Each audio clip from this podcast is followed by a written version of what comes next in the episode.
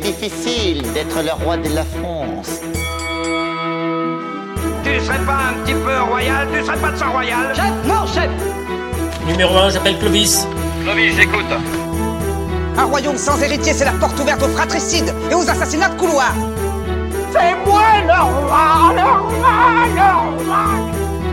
Bonjour à toutes et à tous, bienvenue à cette soirée, bah, comme on le disait, euh, plus ou moins exceptionnelle, qui est organisée à l'occasion des Nocturnes de l'Histoire. On est donc le 30 mars 2023 au musée de Cluny pour une soirée super joute.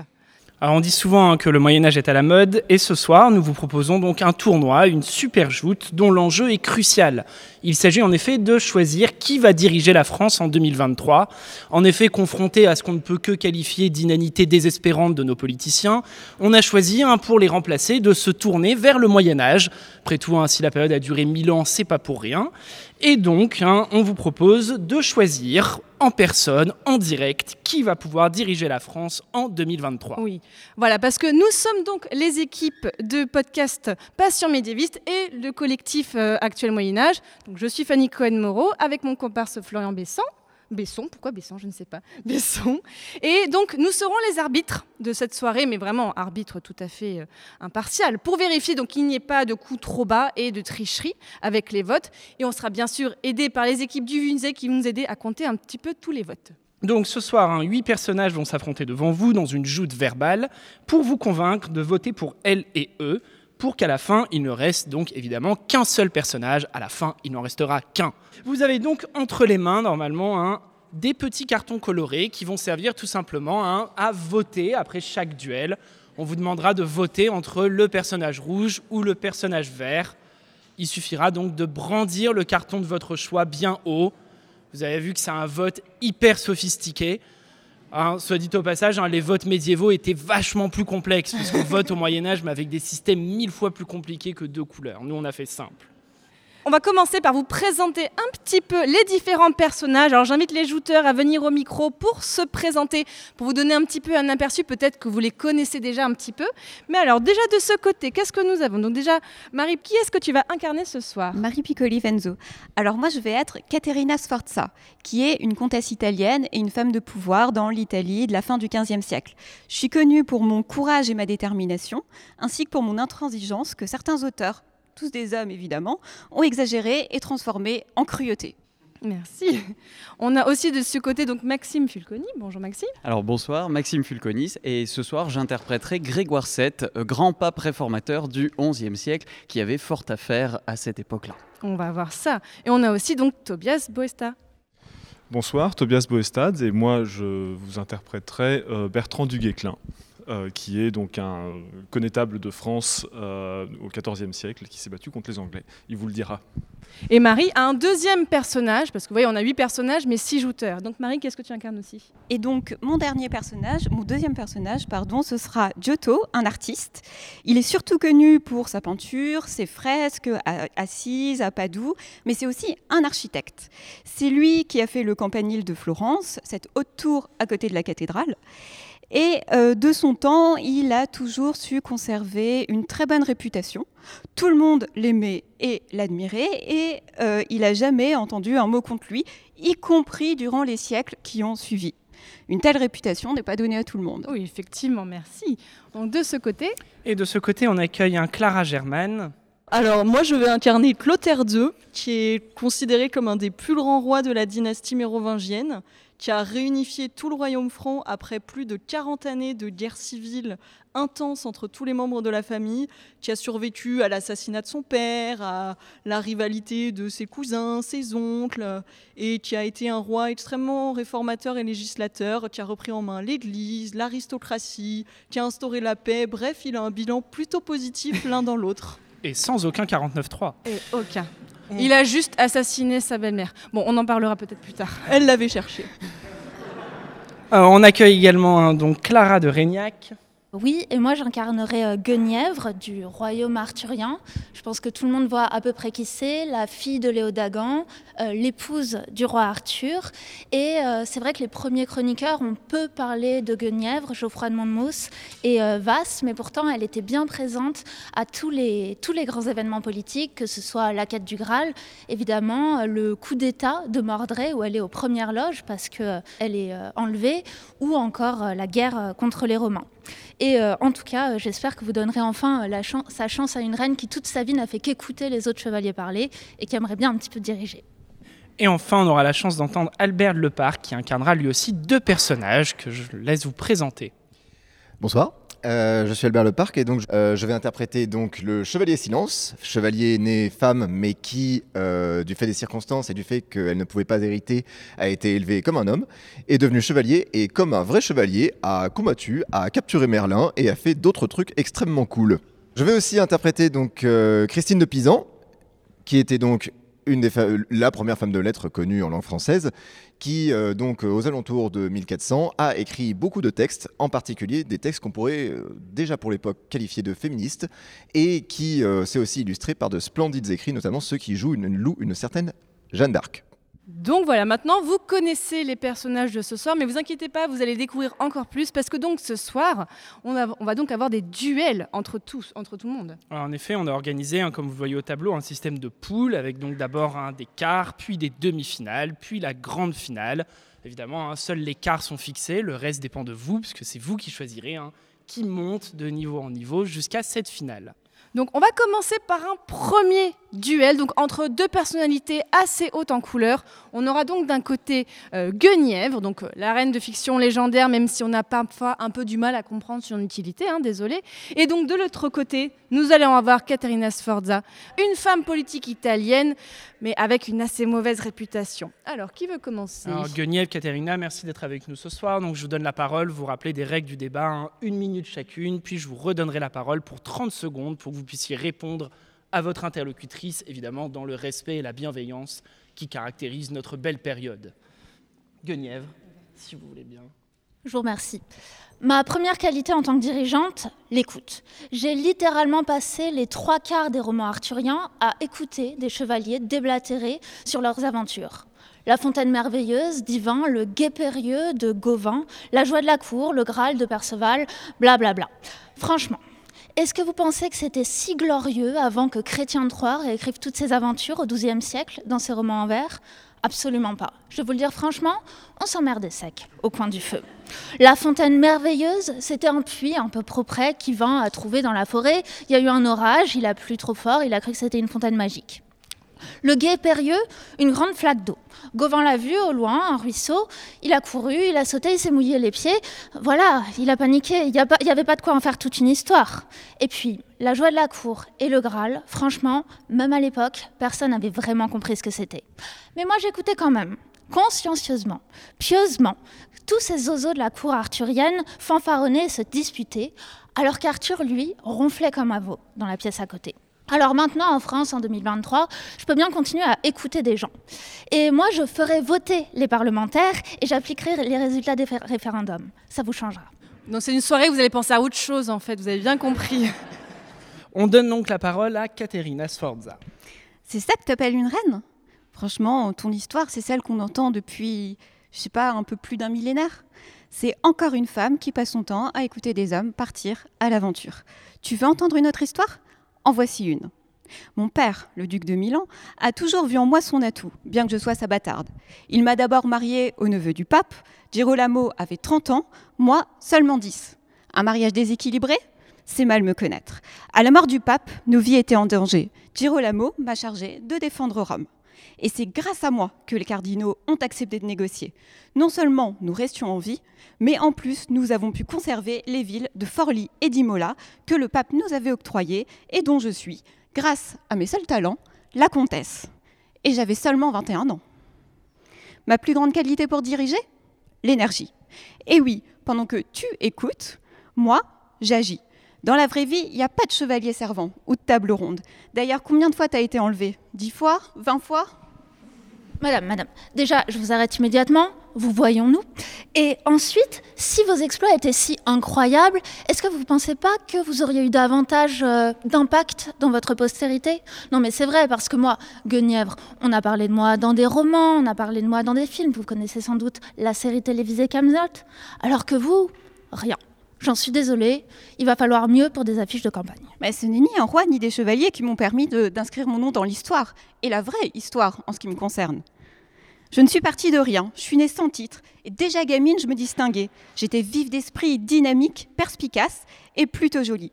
À mon époque, c'était un véritable atout pour une femme. Enfin bon, vous voyez ce que je veux dire. Merci qui? Bah peut-être Dame Guenièvre, si courtoise et soi-disant reine. T'aurais pas été écrite par un homme par hasard? Bon, Après ce débat de haute volée, donc entre ces deux femmes de tête, on vous propose donc de passer au vote. Pour voter donc pour Guenièvre, il suffit de brandir le carton rouge. Pour voter pour Caterina, de brandir le carton vert. à vos Vous avez bien compris le principe. Oh bah alors, Oh là là, c'est une avalanche. c'est une, euh, une avalanche. Une véritable cascade. Et notre pauvre Guenièvre restera à Camelot à écouter les histoires. Merci beaucoup, Guenièvre, d'être venue.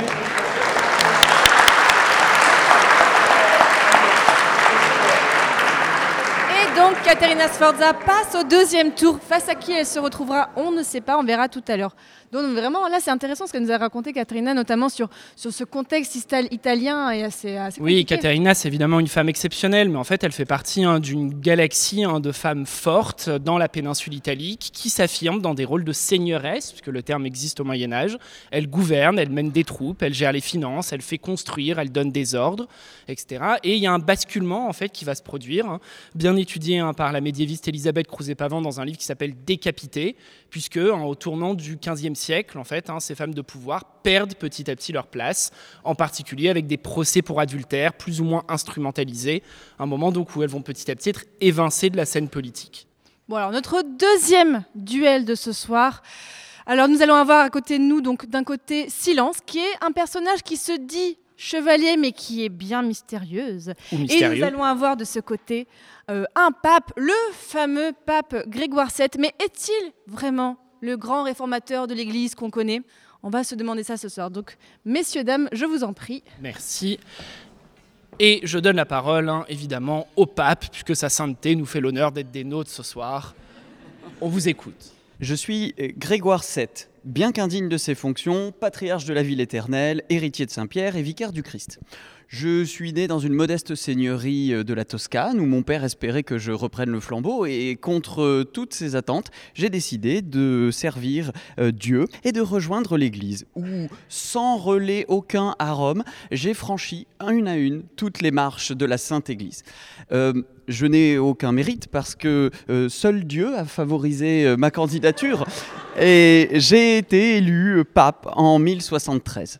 Je dois avouer que quelques cardinaux étaient un peu timorés quand je leur ai annoncé mon programme, mais je n'ai eu peur de vexer personne. Et j'ai décidé d'imposer le célibat à tous les prêtres d'Occident, de- d'empêcher tous les rois et même à l'empereur de nommer des clercs, euh, ce qui a provoqué euh, quelques remous. Et euh, face à son mécontentement, je n'ai pas hésité. Je l'ai excommunié et j'ai déclaré que tous ses vassaux pouvaient tranquillement l'attaquer. Je n'ai eu donc qu'une seule préoccupation, c'était le salut de ceux dont j'avais la charge. Et s'il vous faut un gouvernant aujourd'hui, c'est bien moi parce que j'ai le courage de prendre les bonnes décisions et que je n'ai pas peur euh, de le faire.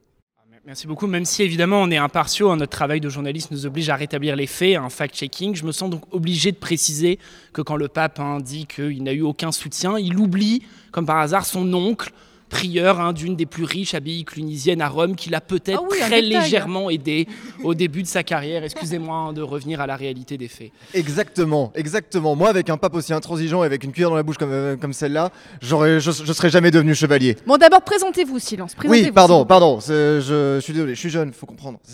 Donc moi, c'est, je suis né Silencia, mais euh, parce que je ne pouvais pas hériter, eh bien, euh, l'auteur de mon roman a décidé que j'allais être élevé par, comme un chevalier, comme un homme, et pas comme n'importe quel homme, comme le plus beau BG qui existe.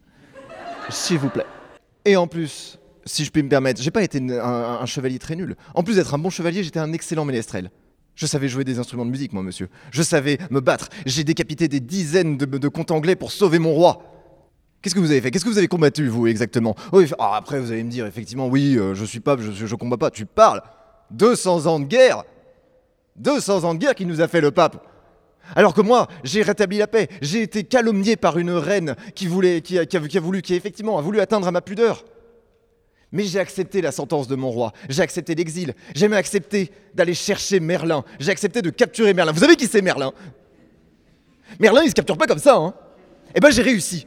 Le plus grand enchanteur qui ait jamais existé, j'ai réussi à le capturer. Bon, il a révélé que j'étais une femme à l'origine, mais ça n'a pas embêté le roi. Je me suis marié avec. Et la pauvre. Et oui, bon, la pauvre reine, effectivement, elle a été écartelée, mais c'est tout ce qu'elle méritait. Bon, Grégoire VII, qu'est-ce que vous avez à répondre aux attaques? Ah, euh, moi déjà, je ne ferai jamais confiance à quelqu'un qui s'est enfui de chez lui en trompant ses parents et en suivant les deux premiers ménestrels à la réputation louche qu'il a pu croiser. Oui, bah je me cherchais. Ah oui oui, oui. Et puis, euh, les affaires louches dans lesquelles euh, vous avez trempé, euh, vous les avez trouvées. hein. Et vous avez poussé la reine à l'adultère. Vous avez trompé tout le monde. Tromper tout le monde. Ah, on, peut, en parler de tromperie. Hein. Pour un pape, effectivement, qui est censé avoir réformé l'Église une bonne fois pour toutes, qui est, qui est censé avoir fait la réforme grégorienne, j'ai l'impression quand même qu'on retient surtout que l'œuvre de vos prédécesseurs. Mais ce sont les historiens hein, qui, mal informés, ont attribué mon nom à une réforme qui, je le sais, doit beaucoup à mes prédécesseurs. hein. Oui, attention, c'est historien et historienne, attention, vous avez l'œil. Exactement. Bon. Alors, public, maintenant, c'est à vous de voter. Est-ce que vous voulez voter pour le pape? Est-ce que vous voter pour le chevalier ou la chevalière? À gauche pour la chevalière Silence, à droite pour le pape Grégoire VII en vert. Ah Ah, c'est un peu plus serré. Là, c'est serré, hein, c'est très serré. C'est le rouge qui gagne. C'est le rouge C'est le rouge, c'est Silence qui passe. Et c'est Silence qui passe. Oui, oui. Ça ne gagne pas du tout. On va tricher le prochain vote. Excusez-moi, j'accepte la victoire avec beaucoup d'humilité. Ce n'est que la, la- la quart de finale. Bon, désolé, Grégoire VII. Euh, on- on- Désolé, son programme réformateur n'aura pas convaincu. Et non, mais c'est alors- dommage, mais c'est le vote. Est-ce que peut-être tu peux nous dire deux mots un petit peu sur cette fameuse réforme grégorienne? Parce qu'on l'attribue à lui, mais oui, donc, alors ouais. on, a, on a perdu Grégoire VII, mais effectivement, ça n'empêche pas d'en dire un mot pour qu'il ne soit pas venu pour rien. Donc, hein, cette réforme grégorienne, donc, qui tire son nom de Grégoire VII, comme il a eu l'honnêteté de le souligner, en fait, c'est une réforme profonde de l'Église engagée par plusieurs papes avant, plusieurs papes clunisiens. Donc, ils sont passés hein, par ce prestigieux ordre monastique qui, à ce moment-là, s'est étendu sur la quasi-totalité euh, de l'Europe occidentale. Une réforme qui consiste en fait hein, à redonner une place centrale à l'Église dans la société chrétienne. Et ce faisant, hein, comme Maxime l'a expliqué, il faut à la fois donc affirmer la primauté de l'Église sur les pouvoirs temporels, avant tout donc sur les rois et les empereurs. Le nœud de l'histoire, c'est de savoir qui peut nommer les évêques. Et puis le deuxième volet de la réforme, c'est de mieux distinguer les clercs et les laïcs pour vraiment hein, les séparer en deux groupes distincts. Et ça passe effectivement par la sexualité et par la conjugalité, donc par l'invention du célibat des prêtres. Euh, alors que ce n'était pas forcément le cas avant. hein. L'Église va mettre des siècles à l'imposer euh, réellement, mais ça devient à ce moment-là hein, vraiment la grande ligne de partage entre d'un côté les clercs et de l'autre les laïcs. Merci beaucoup, Florian. Alors, troisième duel de la soirée. Là, ça va être un peu le choc des cultures. Parce que, alors, on va avoir d'un côté un chevalier. Euh, donc là, on va avoir Bertrand du Guesclin. Et de l'autre, on va avoir un artiste italien, Giotto, mais sans expérience politique. Donc, est-ce qu'il va vraiment réussir à vous convaincre? Euh, Alors, est-ce que vous voulez commencer, monsieur le chevalier? Pourquoi voter sur... pour moi? Bah, tout- Déjà parce que je suis français. hein. C'est pas le cas de tout le monde ici. Et euh, pas n'importe quel français. Alors, vous avez peut-être vu mon gisant à Saint-Denis, je suis le seul non-roi à y être enterré, donc sans avoir régné, sauf si vous votez pour moi ce soir, là, ça changera. Alors, un petit point sur ma vie, j'ai quand même passé ma vie à me battre pour rétablir l'autorité royale en France. Souvenez-vous dans quel état le pays était quand je l'ai trouvé. hein. La peste avait sévi, le bon roi Jean, vaincu à la bataille de Poitiers en 1356, en captivité à Londres, les Anglais qui pillent le territoire à leur aise, les territoires perdus euh, où les brigands imposent leurs propres lois, les bourgeois de Paris qui, se sentant pousser les ailes, ont l'audace de croire qu'ils ont leur mot à dire sur l'impôt. les nobles égorgés, violés par les Jacques.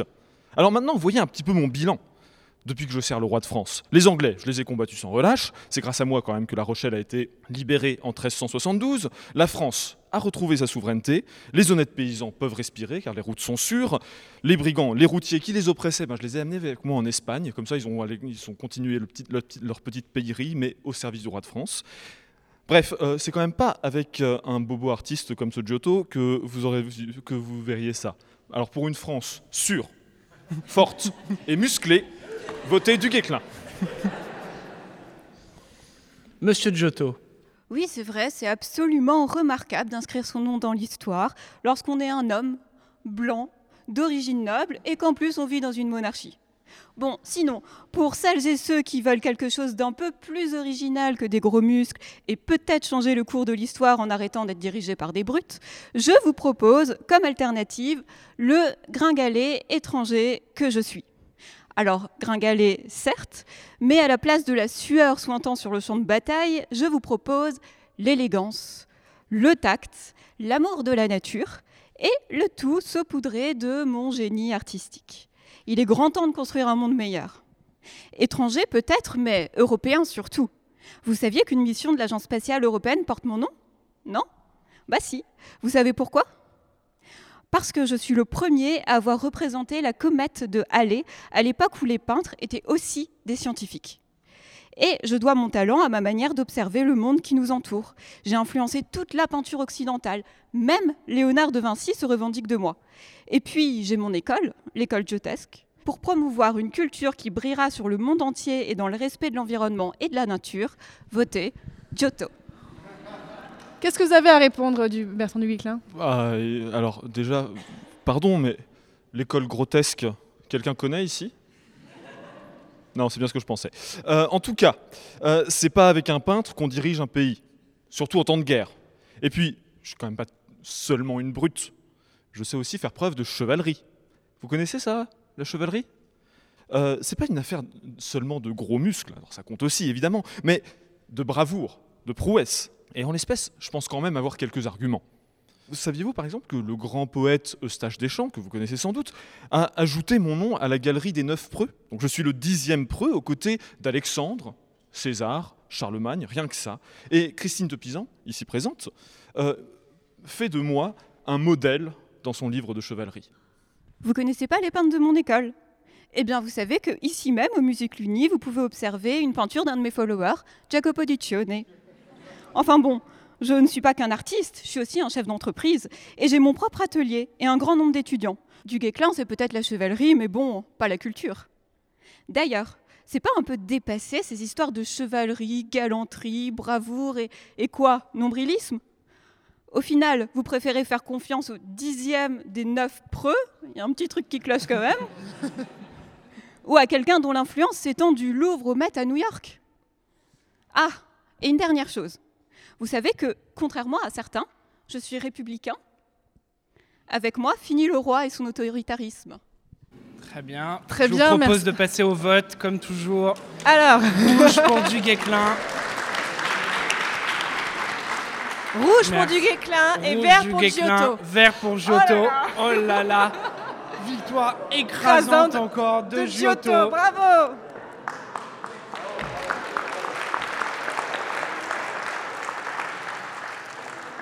Alors, Est-ce est-ce que tu veux nous parler de... Oui, un peu de C'est- contexte. C'est très intéressant là pour les deux personnages parce que c'est vraiment un cas d'école au niveau des sources et de la manière dont on peut travailler sur des personnes. D'un côté, on a du Guesclin. Du Guesclin, il est célèbre comme il l'a dit parce qu'il y a beaucoup de sources pour travailler sur lui. Notamment parce qu'en fait, il a eu l'intelligence stratégique d'être proche d'un certain nombre de chroniqueurs. Il a parlé de Stage Deschamps, mais aussi de Froissart. hein, Des donc, bons community managers, en fait, c'est ça. Exactement, qui ont fait en fait sa réputation, qui ont construit son histoire. Au contraire, Giotto, c'est quelqu'un sur qui on sait très peu de choses. On n'est pas sûr de sa date de naissance, on n'est pas sûr de son village de naissance. Les événements de sa vie sont vraiment parsemés de trous. On a quelques points sur beaucoup de légendes entre les deux. Et donc c'est assez intéressant parce qu'ils vivent euh, à deux moments, à deux endroits différents, mais en fait ça montre qu'évidemment pour travailler sur toutes ces personnes en médiéviste, il faut des sources et que les sources elles ont été produites, conservées de manière différente hein, en fonction des contextes. Mais oui, effectivement. Alors, quatrième et dernier duel de ce premier tour. On a Voilà, oui, du coup, bah, du Guesclin, le pauvre, a perdu son épée. Euh, donc, on a deux personnalités très rattachées à la royauté. Vous allez voir. On va donc avoir d'un côté le roi mérovingien Clotaire II, mais qui a eu quand même pas mal de problèmes, hein, on va le voir, de problèmes de famille. Et donc, de l'autre côté, nous avons une femme de lettres d'origine italienne, protégée par un roi de France, Christine de Pisan. Messieurs, dames, je vous en prie, on vous écoute. Alors, euh, rebonjour tout le monde. Donc, je vous rappelle quand même que je suis simplement considérée comme euh, ayant formé l'apogée de la dynastie mérovingienne. Moi et mon fils, vous le connaissez peut-être, il s'appelle Dagobert. On est vraiment considérés comme les deux plus grands règnes.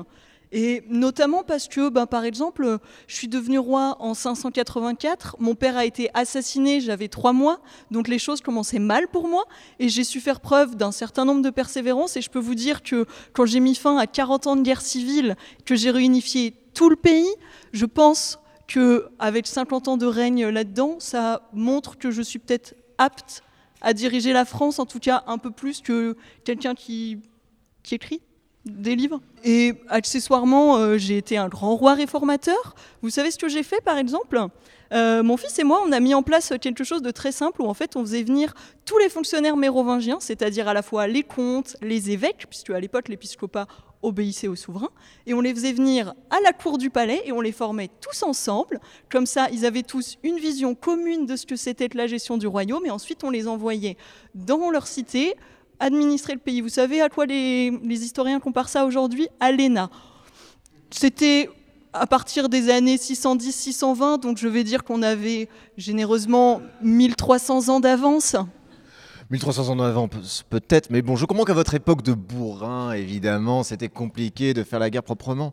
Mais j'ai eu la chance, grâce à mon père, Thomas de Pisan, de pouvoir lire, de pouvoir lire les anciens, de pouvoir lire aussi tout ce qui se faisait en moderne. Alors oui, effectivement, excusez-moi d'avoir écrit quelques-unes des plus jolies ballades de l'histoire de la littérature française. Mais en attendant, moi, j'ai réussi à choper le savoir. J'ai perdu mon mari, je me suis pas défilé. Ok, bon, si, j'ai fait une dépression pendant trois ans, mais euh, je, je me suis pas défilé après. J'ai beaucoup lu, j'ai beaucoup écrit, et j'ai écrit un livre de faits d'armes de chevalerie dans lequel j'ai montré à quel point connaître la guerre au niveau théorique, connaître tous les anciens, c'était beaucoup plus important. Évidemment, à votre époque où il suffisait, bon, on charge, on tape, ça marche, mais à mon époque, on fait la guerre pour faire la paix. J'ai pas l'impression que. Alors, excusez-moi, vous avez mis 30 ans quand même. 30 ans pour battre un petit vieux et une petite vieille. C'est quand même, enfin, c'est quand même incroyable. Et alors en plus, s'en prendre à une dame comme ça, excusez-moi, c'est quand même terrible. Moi, j'ai passé quand même un long, euh, de- de plusieurs traités à défendre les dames. Mesdames, vous n'en seriez pas là aujourd'hui sans moi. Alors déjà, j'aimerais rétablir les faits. Euh, je savais lire et écrire. Premièrement. Deuxièmement, j'avais une certaine culture. Vous savez, j'ai passé une bonne partie de mon règne à faire euh, de la com parce que j'étais très douée en com aussi. Et notamment, j'ai repris comme modèle euh, mon ancêtre Clovis. Et puis, je me suis dit que ça suffisait pas. Donc, je me suis aussi un peu posée en roi David parce que j'avais aussi une culture biblique. Je suis quand même un souverain un peu religieux et j'ai beaucoup fait pour l'Église et pour la paix. Et donc, voilà, après, écrire des livres, hein, c'est bien. hein. Mais je veux dire, vous dites, vous avez perdu votre mari, c'est ça? Je, rappelle, hein, mon père a été assassiné, j'avais trois mois. Ma mère est morte, j'étais encore très jeune. J'étais en guerre avec euh, mon oncle, puis mes cousins, puis mes petits cousins, puis mes arrière-petits-cousins. Je me suis battue avec mon, ma, ma tante pendant des années. Je pense que des traumatismes, j'en ai eu aussi, mais contrairement à vous, j'ai pas fait de dépression et j'ai pas juste écrit des bouquins. Vous savez ce que j'ai écrit? Des lois pour euh, gouverner le pays? Oui, bah, parlons-en effectivement de la tente. Hein. Oh, euh, effectivement, la, la- traîner derrière un cheval comme ça, effectivement, on peut vous parler d'une vengeance. De manière générale, j'ai l'impression que ça montre beaucoup de nana dans votre, euh, dans, votre histoire. Vous savez combien il y a effectivement il y a de mères qui ont dû qui ont passé avant vous? Combien de femmes se sont élevées pour justement permettre à des rois comme vous de diriger la France? Ah, moi je le sais, ma mère, j'ai été très pieux avec elle. hein. Vous savez ce que j'ai fait? Dès que j'ai remis la main sur Paris, la première chose que j'ai fait, c'est aller faire enterrer ma mère auprès de mon père dans l'église Saint-Vincent. C'est Saint-Germain-des-Prés aujourd'hui, vous pouvez y aller si vous voulez, c'est vraiment pas loin et très sympathique. Je me suis fait enterrer aussi parce que j'étais vraiment un fils très pieux et très fidèle envers ma mère et mon père à qui je dois tout. C'est vraiment très facile d'être gentil avec les mortes. Mais en attendant, j'ai pas l'impression que vous avez beaucoup éduqué vos filles. Bon, messieurs, dames, calmez-vous, calmez-vous. On s'arrête. En plus, vraiment, je peux pas laisser passer cette calomnie. Je suis désolé, Bruno. C'était pas du tout euh, derrière un cheval, c'était derrière un chameau. quand même, ça. Traîné voilà. par les cheveux, c'est ça Voilà, mais ça Ouais. change quand même tout, vraiment. Bon, messieurs, dames, là, je, là, je serais incapable de choisir. Je sais pas vous. Alors, À nouveau, il est temps de voter entre ces deux visions de la France. hein. Rouge pour Clotaire le réformateur, vert pour Christine de Pisan l'autrice. ah là là, c'est serré. C'est un- rouge, c'est rouge. C'est rouge. Oui, c'est rouge, je crois. Et j'ai bien l'impression. Et c'est Clotaire. Clotaire qui l'emporte. Qui Bravo. l'emporte Bravo Clotaire. Désolée, Christine. Ah. Ah, mais alors c'est drôle parce que quand on a parlé de, de cette soirée aujourd'hui sur Twitter, tout le monde disait Oh, Christine, de- Christine, eh Christine ben de elle, est- elle- forcément, elle va gagner. Et ben, comme Sorti quoi, au premier tour, c'est terrible. face à un roi mérovingien. Alors Clotaire, il nous a exposé effectivement une période hein, particulièrement trouble, euh, ce qu'on appelle le Haut Moyen Âge, sous la dynastie des Mérovingiens. C'est une période qui a souffert d'une mauvaise historiographie, d'une mauvaise image. hein, c'est l'image des rois fainéants, etc.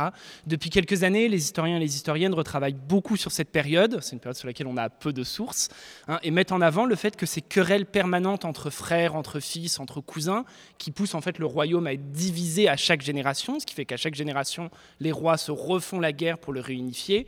Loin d'être une preuve d'anarchie, en fait, c'est une vraie pratique politique. Ça s'appelle la tanistrie sanglante, c'est-à-dire le fait, la tanistrie, absolument Fanny, c'est-à-dire le fait de partager l'héritage à parts égales entre les frères. À l'époque, il n'y a pas de notion de droit d'aînesse. Et tanistrie sanglante, parce que du coup, on attend des fils qui se fassent la guerre les uns contre les autres pour réunifier le royaume à chaque génération. On Donc, a vu le résultat. voilà, donc ce qui nous apparaît comme une longue série de guerres de succession, en fait, c'est une vraie pratique politique qui n'est pas plus absurde que l'idée un peu bizarre hein, de laisser tout l'héritage au premier-né et rien aux autres. Cette idée, elle nous paraît logique, mais en fait, elle est très étrange. Simplement, elle nous paraît logique puisqu'elle a fini par s'imposer. Et elle a fini par s'imposer, tenez-vous bien, grâce à l'Église. On retombe sur Grégoire VII, puisque c'est l'Église qui a imposé hein, du même coup le mariage monogame et le droit d'aînesse.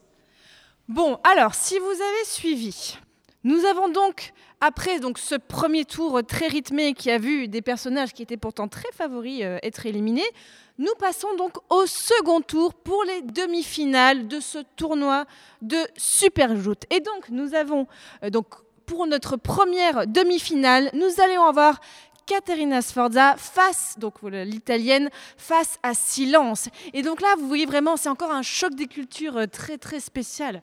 Si vous avez un peu suivi maintenant, ils vont essayer encore plus vous convaincre, de vous rajouter des choses sur eux, et bien sûr, dans une mauvaise foi incroyable, d'attaquer leur, leur adversaire. Alors pour cette deuxième joute, hein, les règles restent les mêmes. Un- une minute, une minute trente hein, de temps de parole chacun, puis un vote pour départager et passer donc, vous l'avez compris, à la grande finale. Et je laisse la parole en premier À Caterina à qui est en place. Bon, il, elle, yel est un peu hypocrite quand même. C'est facile d'être un homme mais une femme. Dans ce monde d'hommes, ça c'est remarquable. Ah, les hommes et leur éternelle assurance. Moi, si je pouvais, bah, je resterais une femme, même si ça m'a causé bien des soucis. C'est Machiavel, vous connaissez Machiavel, le prince? Machiavel qui m'a fait connaître. Mais quelle image il a laissée de moi? Il était censé être mon ami, mais il a raconté partout qu'après l'assassinat de Girolamo, mon premier mari, j'avais négocié avec mes geôliers pour qu'ils me laissent retourner à Forlì, dans ma ville, afin de leur faire ouvrir les portes. En contrepartie, ils devaient garder mes enfants pour pouvoir me manipuler. J'ai accepté. Mais une fois dans la ville, j'ai fait fermer les portes. Je suis montée sur les remparts. Et les voyant menacés de tuer mon aîné, j'ai montré mon ventre, j'étais alors enceinte, et j'ai dit Bah allez-y, tuez-le, j'ai de quoi en faire d'autres héritiers. Attention, hein, vous me prenez pas. J'aime mes enfants, toute mère aime ses enfants. Dire cela était la seule manière de protéger mon aîné. Il perdait ainsi sa valeur aux yeux de ses geôliers, et le tuer n'était plus nécessaire. Du même coup, je lui assurais un avenir en récupérant la ville de Forlì. Machiavel a dit que j'avais soulevé ma robe, que j'avais montré mon sexe, mais ça c'est faux. Bon, après, je lui en veux pas. Il m'a permis de construire ma légende. Et c'est d'ailleurs comme ça que vous me voyez dans les films et les séries aujourd'hui. Et c'est vrai que je suis le contre-modèle de la femme traditionnelle. Les hommes n'arrivent pas à y croire. Mais avec moi, l'égalité des droits sera une réalité. Vous savez, Katerina, vous me rappelez quelqu'un. Vous me rappelez beaucoup une reine qui, à plusieurs reprises, effectivement, a atteint ma vertu, il faut bien le dire. Et à cause d'elle, j'ai dû finir en exil. À cause d'elle, j'ai dû aller combattre. À cause d'elle, j'ai dû aller capturer un enchanteur dans les bois. Vous êtes une horrible femme. Une doucement quand même, doucement. Pas d'attaque personnelle, On, pas on se d'attaque respecte, personnelle. s'il vous plaît. Comment ça, pas d'attaque personnelle Respectez-vous. Et moi je, moi, je suis une femme et j'ai prouvé que je pouvais être bien plus que ça. J'ai prouvé que je pouvais être chevalier, que je pouvais être une bonne épouse. J'ai prouvé que je pouvais être tout. Regardez la, la réputation qu'elle nous a laissée. Moi, à 17 ans, j'allais combattre. À 17 ans, j'allais. J'ai fait des exploits incroyables. Quand on veut, on peut, ma vieille. Et il me semble tout de même que j'ai prouvé que ma, ma- nature de femme pouvait passer au-dessus de ces considérations charnelles. Oh là là, je pourrais en faire d'autres, blablabla. Et oh, moi je pourrais en faire d'autres effectivement avec le roi. Mais en attendant, j'ai toujours été digne, j'ai toujours été intègre. Et j'ai prouvé devant vous, à plusieurs reprises, que je saurais diriger la France. Bien sûr en restant loyal euh, en- envers mon roi. Mais j'ai pas l'impression que la loyauté ce sera le fort de Caterina Sforza. Qu'avez-vous à répondre alors? Alors, c'est vrai que tu es peut-être moderne. Moderne, mais pas très futé. Franchement, épouser un homme qui a écartelé sa première femme, c'est un peu bête, non? Et d'ailleurs, maintenant que j'y pense, t'aurais pas aussi été écrit par un homme, toi? Oui, Alors, peut-être. j'ai pas fini. Moi, je suis une femme. Une vraie. Une femme comme les hommes de mon époque ne les aiment pas. Merci de l'avoir prouvé. J'ai porté une armure et j'ai combattu l'épée à la main. J'ai négocié avec des rois et des papes. Je me suis mariée par amour et j'ai fait face aux révoltes. Et malgré tout, sais-tu que je suis mort dans mon lit d'une pneumonie? Oh, ça c'est triste. Moi je Alors, suis mort vous voulez connaître la suite de mon histoire? Bah, vous savez ce qu'il vous reste à faire. Bon alors, Ka- Kater- Katerina, je me permets quand même de vous rappeler que vous aussi, vous avez été écrite par des hommes, hein, en l'occurrence. hein. Il n'y a que des hommes qui tiennent ces chroniques, donc je suis navré de vous le dire. Vous savez ce qu'il disait, l'homme qui m'a écrit? Maître Enlis, il a dit Il vaut bien mieux se concentrer sur les bonnes femmes que sur les mauvais hommes. Je pense que ce soir, Caterina Sforza a prouvé que non seulement elle était une mauvaise femme, mais en plus qu'elle était un mauvais homme. Sur cette très belle pique, on vous propose de voter pour la Oui. grande finale.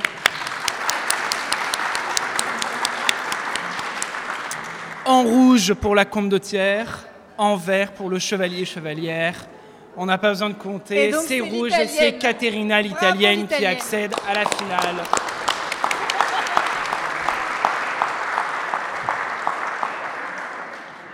Ah non, mais non, mais il y a un petit lobby italien de toute façon dans Passion médiéviste, donc ça ne m'étonne pas que ce soit elle qui passe. Alors, notre deuxième demi-finale, eh bien, nous allons retrouver euh, encore Marie qui va donc nous incarner Giotto d'un côté, et nous avons donc de l'autre côté notre roi euh, mérovingien que vous avez élu tout à l'heure. Donc, j'appelle donc sur scène Giotto et Clotaire II pour cette demi-finale. Alors, je propose à Clotaire II de commencer déjà pour... vous- Allez-y, commencez. Eh bien, je pense que vous avez déjà entendu mon bilan dans les grandes lignes, donc j'aimerais revenir, je pense, sur euh, quelques-uns de mes accomplissements un peu plus en détail. Donc euh, déjà, j'aimerais dire que je suis une personne qui s'est inspirée de la loyauté. Je pense que c'est important pour un bon dirigeant. Et j'aimerais donner un exemple. Donc quand je suis devenu roi, euh, comme je vous l'ai dit, mon père a été assassiné. Du coup, ça fait que un certain nombre de ses fidèles ont un peu abandonné le navire et sont partis chez d'autres gens, s'ils n'avaient pas envie d'être dirigés par un bébé, ce qui se comprend. Mais il y a quand même euh, deux, trois qui ont su rester avec moi. Et vous savez quoi? Ils sont restés avec moi, même au fur et à mesure que je grandissais et que j'aurais pu montrer que j'étais un mauvais souverain. Et en particulier, j'aimerais saluer un homme qui s'appelle Bertrand, qui était évêque du Mans et qui a préféré quitter son évêché parce que la, cité du Mans a été conquise par mes rivaux, donc du royaume d'Austrasie, et il a préféré quitter son évêché et me suivre en exil et rester avec moi pendant des années.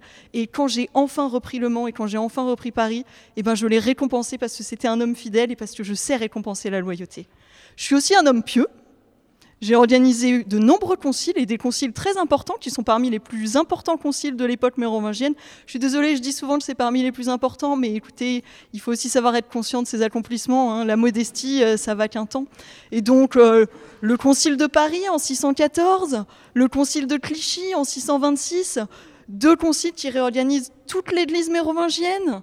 Enfin, je sais pas, est-ce que je dois continuer ou est-ce que vous avez l'impression que, oh, aussi, j'ai, mené mes armées au combat, euh, la première fois, j'avais 9 ans. Je, voilà, je... Si avec ça, vous n'avez pas un dirigeant qui a toutes les qualités requises, je ne sais pas quoi vous dire. Alors, euh, Clotaire II, fils de Chilpéric Ier, c'est ça? Lui-même fils de Clotaire Ier et fils de Clovis. Et ainsi de suite, ainsi de suite. Une belle dynastie de, fiches Wikipédia, merci pour cela. Est-ce que vous connaissez mon père? Bonne de Quelqu'un connaît? Non?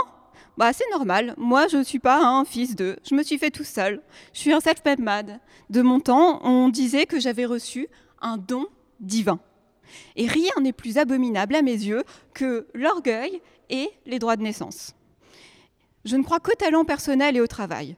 Alors, certes, moi, j'ai pas été roi et je ne fais même pas de politique.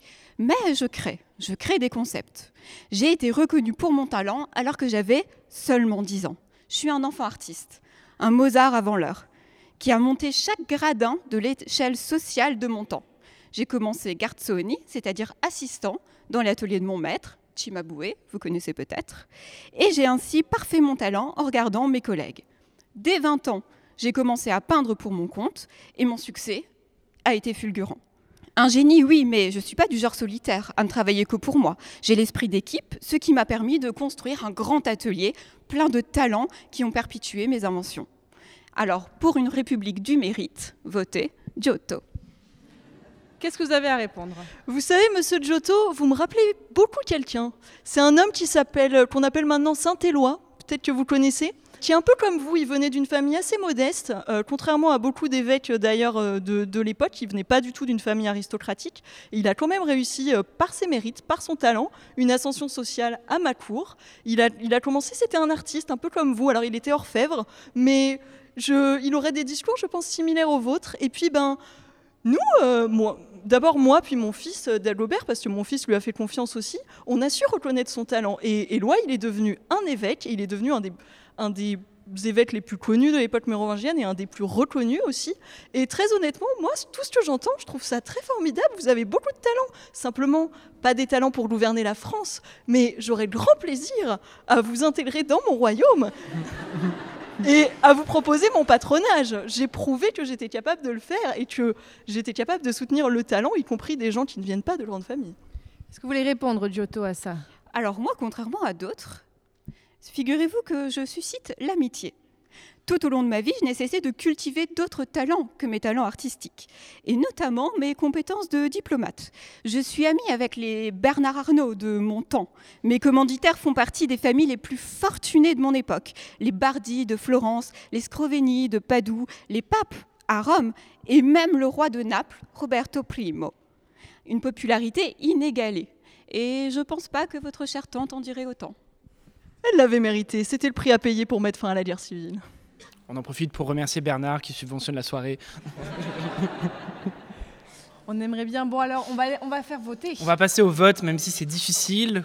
Comme toujours, rouge pour Giotto, vert pour Clotaire. Eh bien, c'est eh ben, unanime, une quasiment. victoire de Clotaire, quasiment unanime. Désolé pour notre artiste, mais c'est Clotaire qui l'emporte.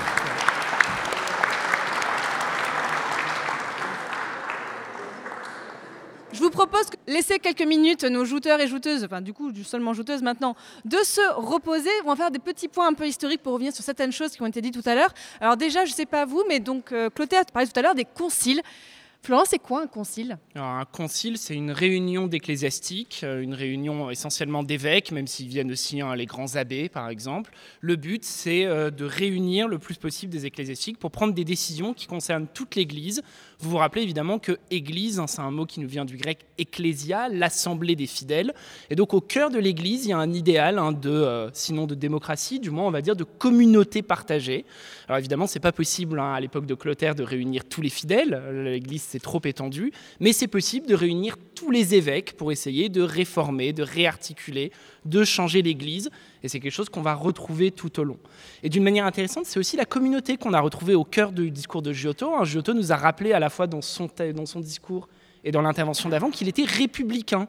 Et oui, l'idée peut paraître un peu anachronique. Hein. Dans nos têtes, on a quand même une, une lignée de la démocratie qui est bien construite, notamment à l'école. Il y a Athènes, Et puis après, en gros, ça va très très mal jusqu'à la Révolution. Puis là, c'est bon, on redécouvre la République. Sauf qu'en fait, pas du tout. hein. La République, elle a une histoire médiévale.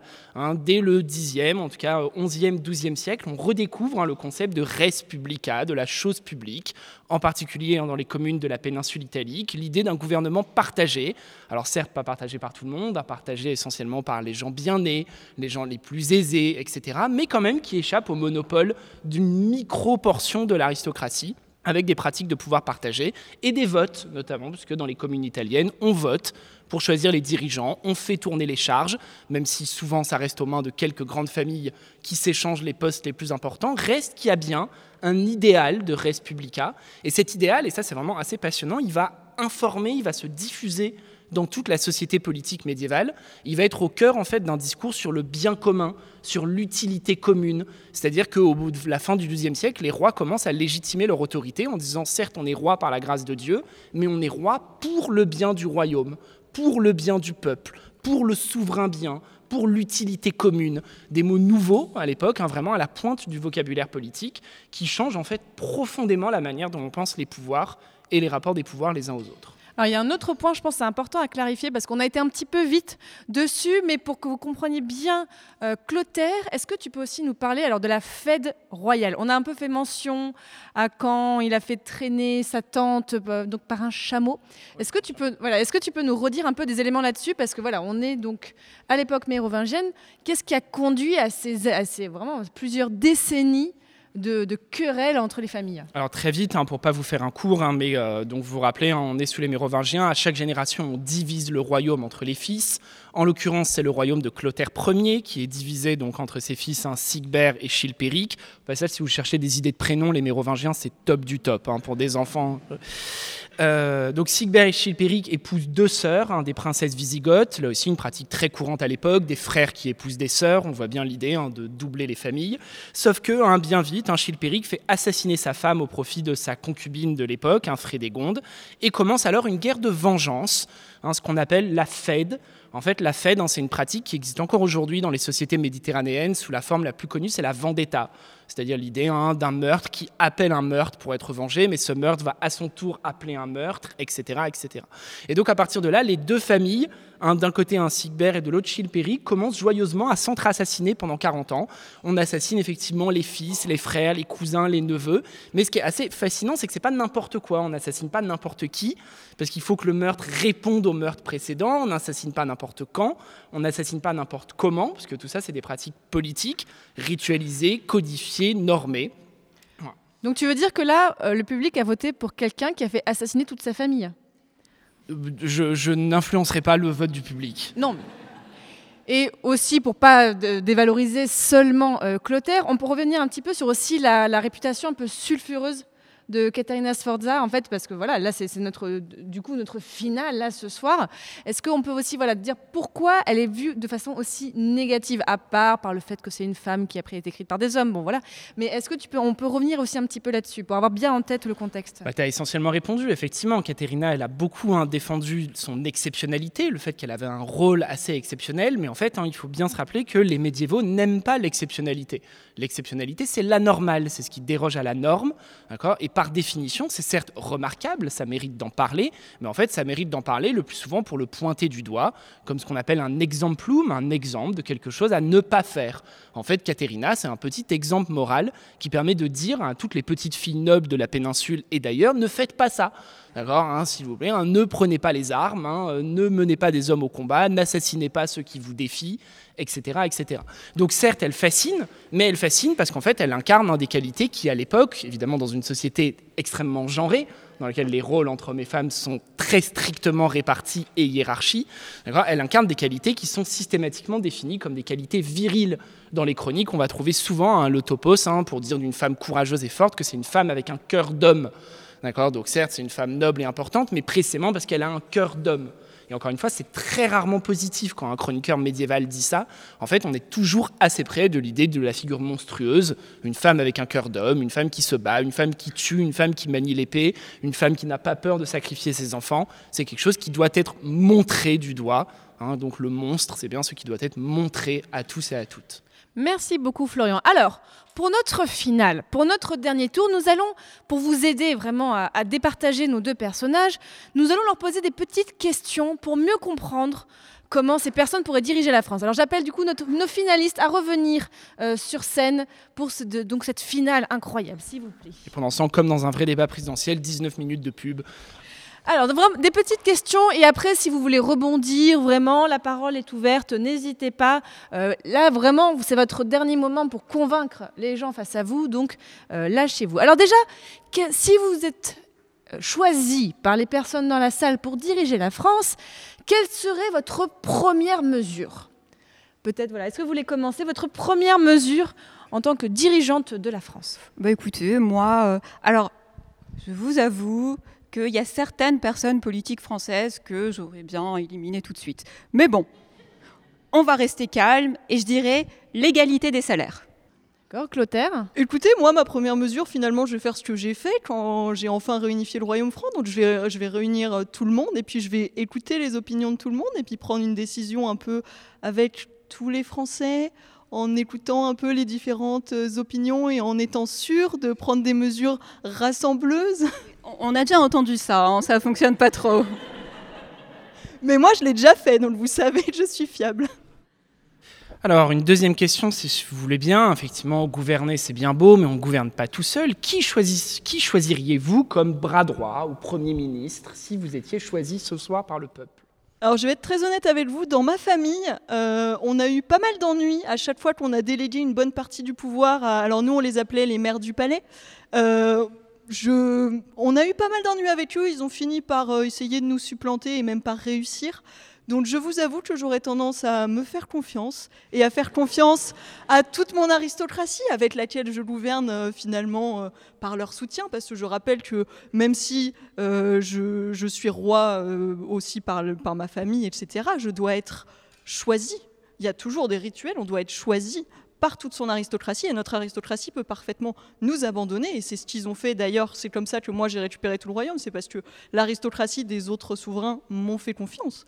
Et donc je ne serais pas pour donner le pouvoir à une seule personne qui en aurait trop et qui essaierait de faire des petits coups d'État, vous voyez, je un, un gouvernement un peu plus collégial, euh, ça m'irait mieux. Alors c'est peut-être pour ça que vous avez aboli la monarchie et qu'il faudrait éviter de voter pour Clotaire II à nouveau. Alors moi, le Premier ministre, eh bien, il est ici. Je choisirai Monsieur du Guesclin. Il nous protégera de tous nos ennemis extérieurs. Quel coup de théâtre Alors, j'en profite un petit point historique. Hein. Clotaire nous a parlé des maires du palais, effectivement, c'est une fonction des mérovingiens. Le maire du palais, en latin, hein, c'est un mot qui en a donné un autre qu'on emploie encore aujourd'hui, c'est le major domus, le premier de la maison, c'est-à-dire le majordome qu'on emploie encore aujourd'hui. D'accord? Alors, n'ayez pas peur, hein, a priori, les majordomes ne passent pas leur temps à assassiner leur maître, normalement, puis se croient surtout dans Downton Abbey. Mais effectivement, hein, Clotaire nous renvoie à la fin de la dynastie mérovingienne, puisque hein, au 8e siècle, les souverains mérovingiens affaiblis, notamment parce qu'ils ont dilapidé leur patrimoine en donnant un trop de terres, trop d'ex- trop d'exemptions fiscales aux monastères, et puis ils ont du mal à gouverner une aristocratie devenue trop territorialisée et trop lignagère. Les rois mérovingiens, donc, ils vont être supplantés par leurs maires du palais, hein, ces maires du palais qui vont installer une nouvelle famille sur le trône de France, hein, la dynastie des Carolingiens. Avec d'abord un Charles Martel, le premier à tenter le coup et puis ça marche pas trop, mais il transmet la fonction à son fils Pépin le Bref, qui devient du coup un roi des Francs, et le fils de Pépin lui-même est un peu plus connu, hein, parce que c'est Charles le Grand, Charlemagne, d'accord, hein, qui lui carrément se fait couronner empereur. Oui, un détail. Euh, Alors donc, autre question. En tant que dirigeant et dirigeant de la, de la France, est-ce- où est-ce que vous voulez habiter? Où, Quelle serait votre capitale? Où est-ce que vous voulez habiter? Alors vous savez, moi j'ai grandi à Milan.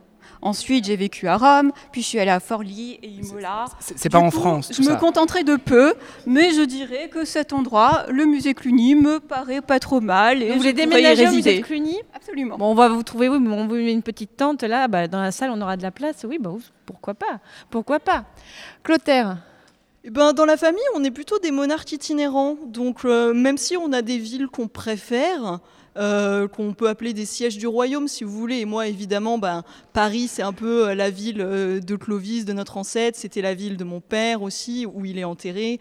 Donc, on a des attaches parisiennes, mais on a toujours été des rois itinérants. On avait des palais un peu partout dans nos royaumes. Et c'est, je trouve ça mieux parce que, vous savez, on parle beaucoup de décentralisation en ce moment. On parle de déparisianiser la France. Et ben, nous, on faisait déjà ça.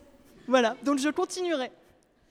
Ah, effectivement, monarchie itinérante, euh, les rois mérovingiens le sont pendant longtemps, les carolingiens aussi, les premiers robertiens et capétiens le sont pendant longtemps. Ça répond à plusieurs raisons, de bêtes raisons logistiques. Autour du roi, il y a tout un appareil administratif déjà, tous ces gens-là, il faut les nourrir. Et tout simplement, en restant trop longtemps au même endroit, le roi épuiserait les ressources agricoles de la région, hein, surtout parce que quand il s'invite dans un domaine, il vit aux frais du seigneur qui a la joie de le recevoir, Ah, bah oui, qui doit faire. être super content le premier soir, mais au bout de trois semaines, doit vraiment avoir très envie qu'il aille voir ailleurs. Donc on est obligé d'être itinérant, et puis c'est aussi évidemment une manière de se faire voir, de se faire voir de ses nobles, de se faire voir du peuple, à une époque où évidemment, je vous le rappelle, n'existe aucun média contemporain. La seule manière pour le roi de se donner à voir, c'est de se déplacer, d'aller à la rencontre du peuple. Ça pose plein de problèmes, plein de soucis très techniques, notamment en termes de gouvernement, la question des archives. Hein, le roi se fait suivre de ses archives un peu en permanence, euh, ce qui pose du coup des questions compliquées. Soit il envoie ses archives avant à l'endroit où il pense qu'il va aller, soit il y a des gens qui courent après lui avec des malles d'archives. On s'étonne qu'il ait peu d'archives aujourd'hui du Moyen Âge. Ce qui explique fait, euh. aussi pourquoi on a beaucoup perdu. C'est pas parce qu'on Ouais. produisait peu, c'est parce qu'on conservait mal. hein. Et d'ailleurs, c'est après une bataille perdue hein, que Philippe Auguste, à la fin du XIIe siècle, bataille au cours de laquelle il perd toutes ses archives, Philippe va décider de créer les archives royales à Paris où stocker tous les documents. Un autre problème de cette époque, c'est pareil, c'est où joindre le roi, puisqu'on ne sait jamais vraiment où on va aller. Et donc on a en permanence dans les chroniques des témoignages de messagers qui vont dans telle ville en espérant que le roi y soit, mais il est déjà parti, donc ils repartent, donc ils vont l'attendre ici, mais en fait raté, il a changé d'itinéraire, etc., etc. Et la monarchie itinérante, quand il n'y a pas de moyens de communication contemporain, c'est pas si simple. Merci Florian. Alors, autre question pour nos, nos jouteurs ici. Quel serait votre slogan ou votre devise voilà, pour, pour diriger la France Quel serait votre mot d'ordre? Moi, je voulais pas changer une recette gagne, donc j'étais partie sur liberté, égalité, royauté, mais... euh,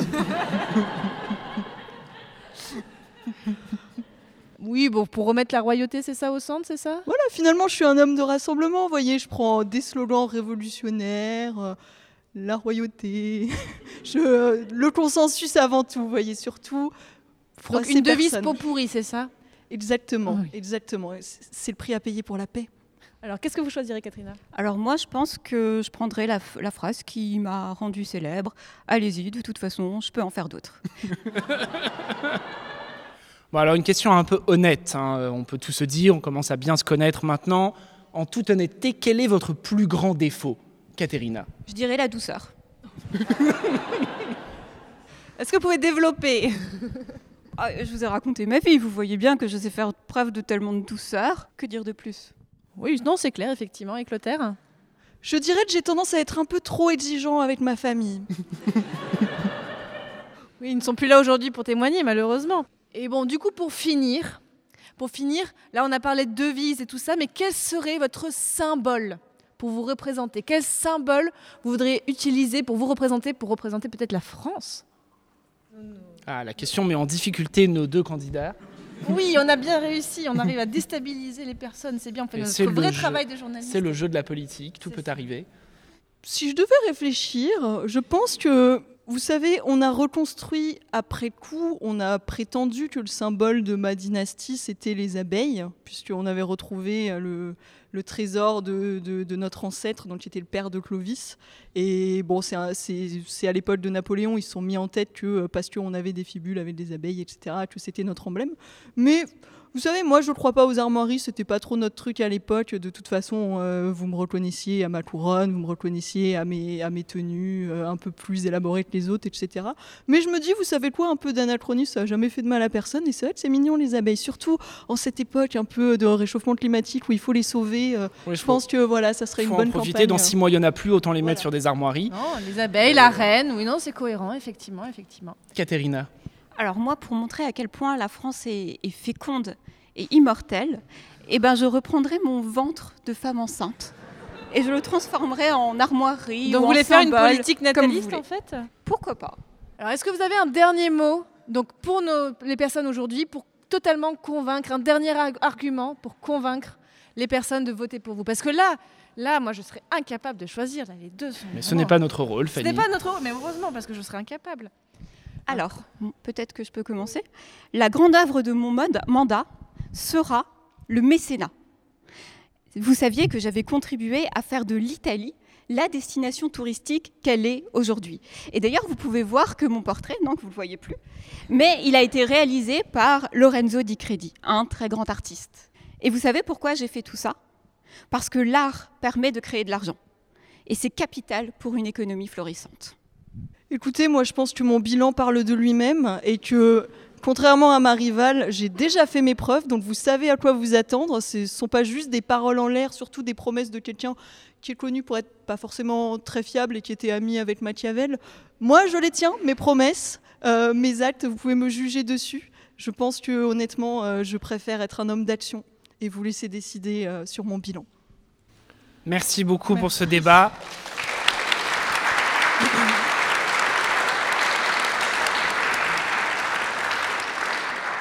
On vous propose sans plus attendre de passer au vote. C'est assez serré. C'est assez C'est marrant serré. parce qu'il y a des groupes. Là, on a un groupe clotérien très net. C'est assez serré, mais il me semble. C'est Katerina, je crois. Ah, J'ai l'impression que c'est Katerina qui l'emporte. Bravo. Bravo, bravo. Bravo, félicitations, félicitations, à notre gagnante. Avec Katerina, la France sera un- sans douter entre de bonnes mains. Oui. Est-ce qu'on peut avoir quelques mots de réaction, Katerina, donc la nouvelle dirigeante de la France pour 2023 Je crois malheureusement que j'ai plus rien à dire, je suis trop fatiguée. Eh ben, ça promet. Parce que, Merci. non mais être Giotto et Caterina après une journée de travail, surtout un jeudi, c'est euh, un mercredi pardon, c'est compliqué. Ça repromet. Compliqué. Eh ben donc Merci félicitations. beaucoup, donc voilà. Maintenant la France est entre de bonnes mains. On va avec une personne du Moyen Âge. Voilà, forcément on avait besoin de ça. Alors, on voudrait vraiment remercier donc les équipes du musée de Cluny qui ont rendu euh, cette soirée possible. Donc entre autres Stéphanie Jean-Pierre Chapon, Audrey Defrétin, Aline Damoiseau, Mathilde Fouillet et toutes les autres personnes que je n'ai pas eu le temps de citer ou dont je n'ai pas noté les noms et je préfère ne pas les écorcher en essayant de m'en rappeler. Donc merci beaucoup et merci aux bénévoles qui nous ont aidés ce soir. Donc Jean-Pierre, Elisa et Catherine qui nous ont aidés notamment avec ce PowerPoint incroyable. Merci Florian pour toutes Merci, ces analyses historiques, tous ces, ces points. Euh, auditeurs, auditrices qui nous écoutez en podcast, je vous mettrai sur le site de passionmédiéviste.fr des petits résumés de tout ce qu'on a dit, des photos de la soirée pour voir justement les magnifiques images. Euh, pardon?